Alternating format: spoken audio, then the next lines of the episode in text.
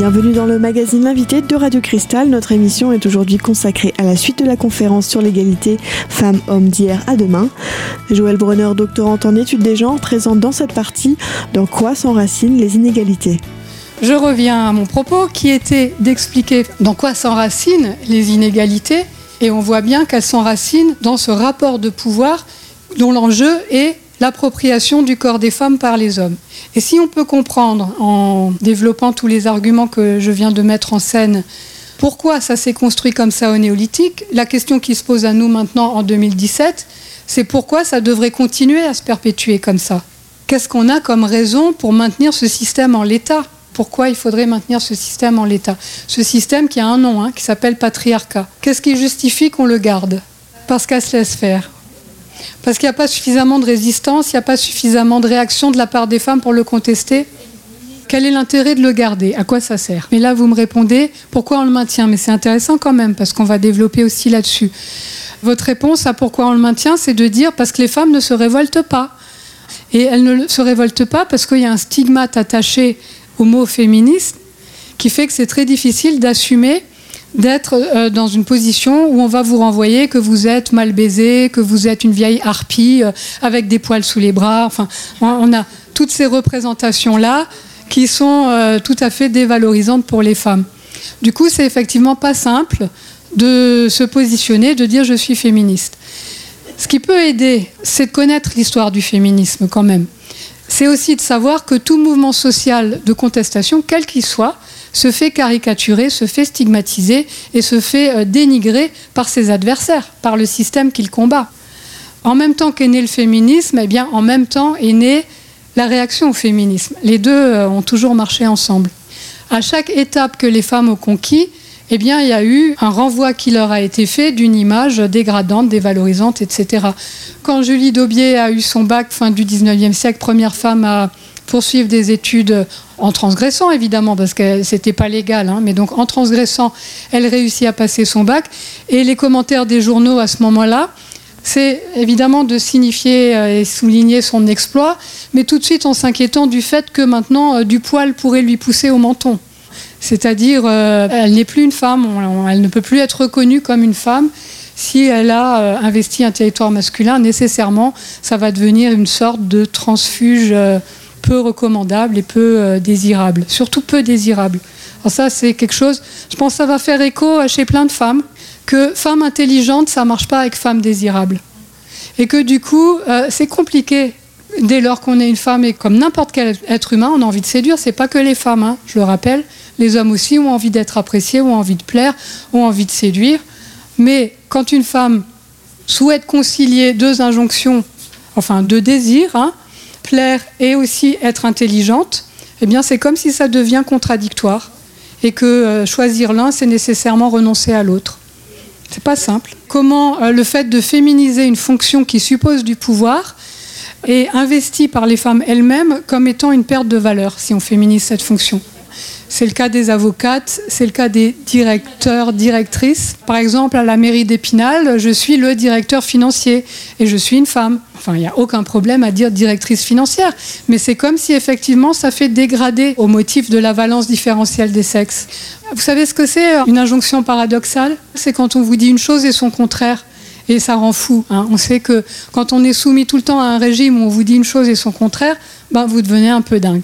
Eh ben, on continue à élever nos enfants avec des injonctions paradoxales. Et en particulier les filles. Alors, non pas que les hommes ne sont pas aussi euh, impactés par ça, mais euh, je dirais que la pression à devoir correspondre à des modèles qui sont contradictoires entre eux, elle pèse, mais de manière massive sur les filles, en particulier à l'adolescence. Et on le voit bien là dans deux figures ou deux bornes entre lesquelles doivent évoluer les filles quand elles sont ados. Hein. Une borne, c'est la pute, et l'autre, c'est la coincée. Et elles doivent trouver un chemin là qui leur permet de s'épanouir et d'exister comme un être humain euh, estimable, respectable et désirable entre ces deux bornes. Alors chacune va mettre en place des stratégies qui lui sont propres, mais pour toutes c'est une question. Il n'y en a pas une pour qui c'est pas une question. Alors on voit aussi là comment il peut y avoir plein de limites à la liberté. On revient à la question des choix d'orientation. Si je veux être reconnue par mes pères comme une fille, et que j'ai 13 ans et 14 ans, est-ce que je peux dire que je veux devenir euh, électricienne ou mécanicienne ou chef de chantier ou grutière ou, routière? Parce que si j'assume ça, ben, je vais peut-être aussi perdre une certaine forme d'estime ou de reconnaissance de la part de mes pères, que ce soit les filles ou que ce soit les garçons. Et oui, dès l'enfance, les clichés des métiers destinés aux filles et aux garçons touchent les plus jeunes. Joël Brunner nous expliquera dans la seconde partie de cette émission la problématique qui s'applique aux jeunes garçons.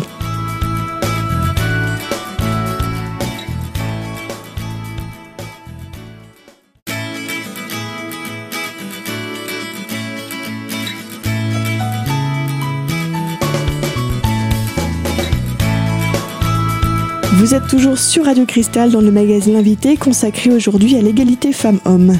Joël Brunner, doctorante en études des genres, nous parle des pressions exercées sur les garçons. Les garçons, eux, l'injonction à laquelle ils sont soumis en permanence, c'est celle de la performance. C'est celle d'être toujours dans la réussite. Qu'il n'y a pas de place pour l'échec, il n'y a pas de place pour la faiblesse, il n'y a pas de place pour le manque, il n'y a pas de place pour... Euh, vous voyez, ce moment où on baisse les bras, on en a un peu marre, on voudrait lâcher l'affaire. Les hommes, ils peuvent pas. Donc euh, ça, ça a un coût à payer aussi. Hein. Sur cette question de perdre et gagner, admettons que demain, d'un coup de baguette magique, on remette en question le patriarcat. Le genre n'a plus de signification, c'est-à-dire vous êtes comme vous êtes avec le sexe que vous avez, mais c'est pas ça qui détermine entièrement votre vie dans toutes les sphères.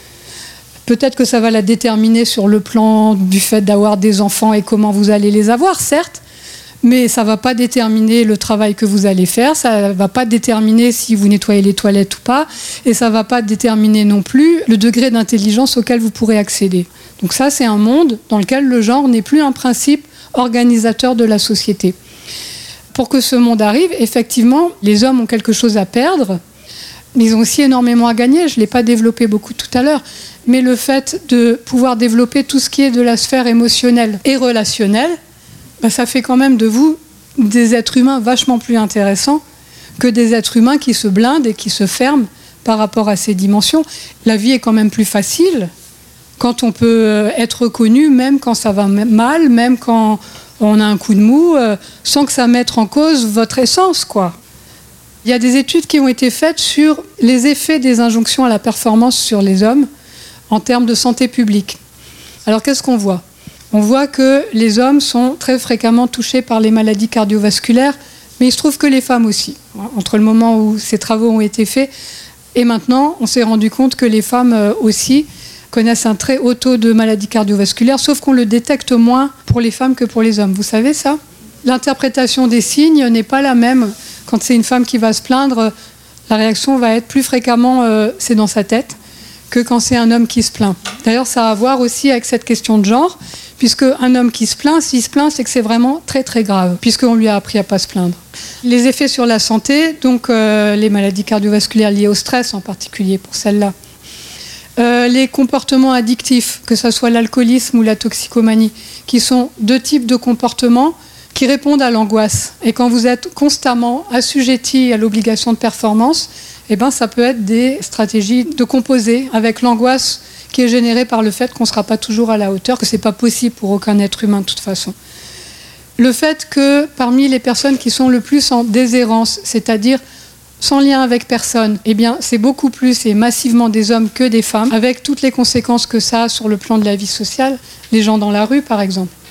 Parce que les femmes, en vertu du système de genre, elles sont toujours reliées à quelqu'un, que ce soit à leurs enfants ou que ce soit à leurs parents, mais elles sont prises dans ces dynamiques générationnelles beaucoup plus que les hommes. Ce faisant, eh bien, des gens sans aucun lien, c'est plus des hommes que des femmes, avec tout ce que ça suppose aussi en termes de souffrance, solitude, etc. Les tentatives de suicide. Alors, les tentatives de suicide sont plus massivement l'objet de femmes, mais les réussites de suicide d'hommes. Là, il y a deux explications. Alors, il y a une explication qui est de dire euh, que les hommes retournent la violence contre eux-mêmes, puisque, on l'a dit tout à l'heure, pour les femmes, la question de l'agressivité et violence, c'est barré. Ça l'est pas pour les hommes. Du coup, cette violence, ils peuvent la retourner aussi contre eux-mêmes. Mais il y a aussi d'autres explications qui disent que, culturellement parlant, les hommes ont accès aux armes et pas les femmes. Donc ça peut aussi expliquer cette euh, prévalence des suicides pour les hommes. en tout cas, là, je viens de citer un certain nombre de faits qui montrent que ça pourrait être intéressant pour les hommes aussi, ce monde différent auquel on aspire qui remet en cause le patriarcat. Mais vous voyez toutes les conséquences. Hein. ça veut dire qu'on remet aussi en cause le genre, et ça veut dire qu'on remet aussi en cause la manière de penser la sexualité, et ça veut dire qu'on remet aussi en cause les systèmes de transmission euh, d'héritage. Tout ça, ça marche ensemble. Oui, la question de l'héritage et de la descendance qui reste un sujet parfois délicat. On se retrouve tout de suite pour la troisième partie de notre émission consacrée à la conférence Femmes-Hommes d'hier à demain, animée par l'experte en études des genres Joël Brunner. A tout de suite sur Radio Cristal.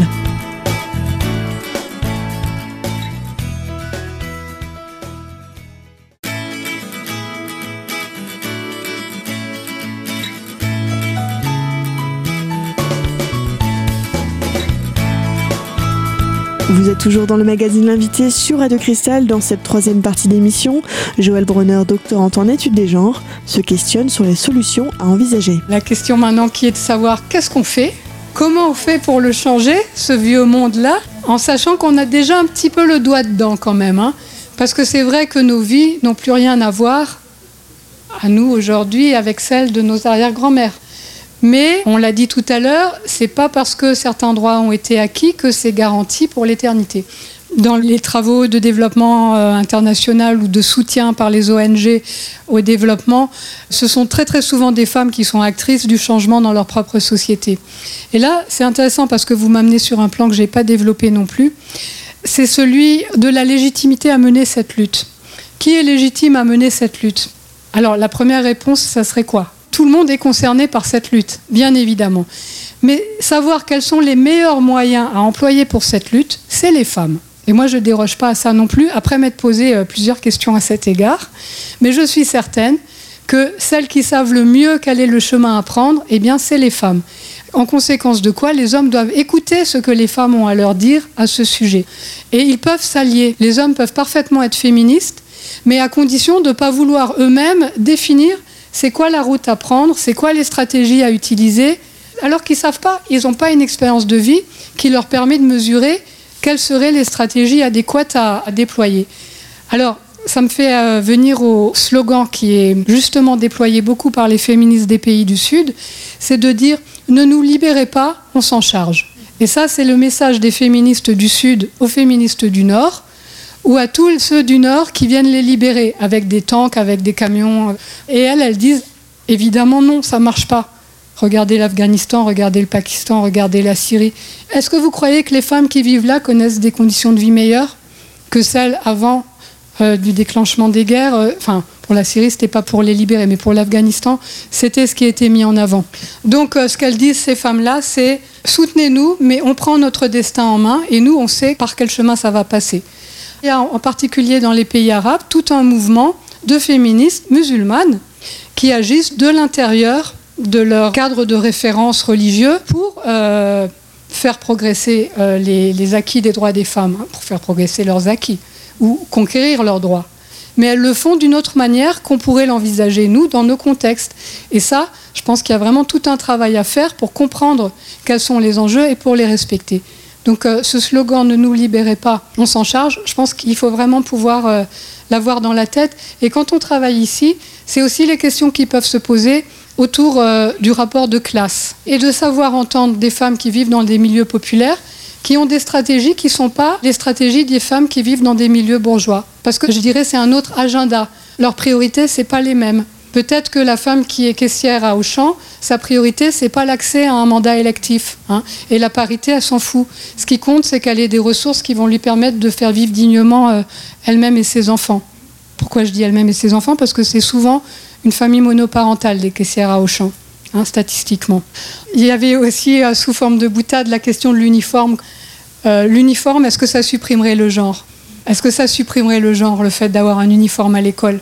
À mon avis, c'est tout à fait une fausse piste que d'argumenter que ça pourrait éliminer euh, je ne sais quoi. Euh, évidemment pas les différences et encore moins les inégalités. Euh, là, c'est le type de stratégie qui consiste à s'attaquer aux effets et pas aux causes.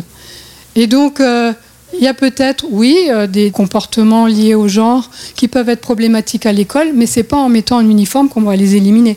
Et là, je m'appuie sur ce que j'ai vu au Québec où dans l'école publique du Québec, il y a de plus en plus d'uniformes, justement. Et alors c'était très intéressant d'interroger les professionnels des écoles à ce sujet parce que dans tous les règlements intérieurs, il est écrit que c'est justement pour des raisons d'équité sur le plan social qu'on impose l'uniforme, c'est-à-dire on ne doit pas voir les différences de classe. Or, dans tous les commentaires que j'ai eus à ce propos chez les professionnels de l'éducation, personne ne m'a nommé ça comme étant un argument qui justifie l'uniforme, mais tous m'ont parlé du fait qu'avant, eh ben, les filles, avaient ce qu'on appelle au Québec des t-shirts bedaine, c'est-à-dire des t-shirts au ras du nombril, qu'elles avaient des décolletés plongeants, des habits transparents, des débardeurs avec des ficelles spaghetti, et que tout ça, eh ben, c'était de nature à semer le trouble euh, dans un milieu d'éducation euh, serein. Autrement dit, c'est la vieille, vieille, vieille histoire que si les hommes sont troublés, c'est la faute des femmes. Et jamais eux à réfléchir sur ce qui font de leur trouble, mais toujours éliminez-moi la source de ce trouble que je ne saurais voir. En conséquence de quoi, à mon avis, euh, l'uniforme au Québec, c'est une réponse à ça, et pas du tout euh, quelque chose qui serait de nature à transformer les relations. Ceci dit, pour le Québec, ils ont quand même des relations beaucoup plus égalitaires entre les garçons et les filles euh, à l'école que chez nous. Mais pas à cause de l'uniforme ou d'instruments de, ce genre, mais à cause d'une éducation qui très tôt va permettre aux filles de manifester leur assertivité. Par exemple, il y a de l'autodéfense à l'école. Une des solutions donc, l'éducation dès le plus jeune âge, et ceci à la maison mais aussi à l'école. On arrive à la fin de ce magazine invité, on se retrouve bientôt pour la dernière partie, la fin de cette conférence, Égalité femmes-hommes d'hier à demain, animée par Joël Bronner. A très vite sur Radio Cristal.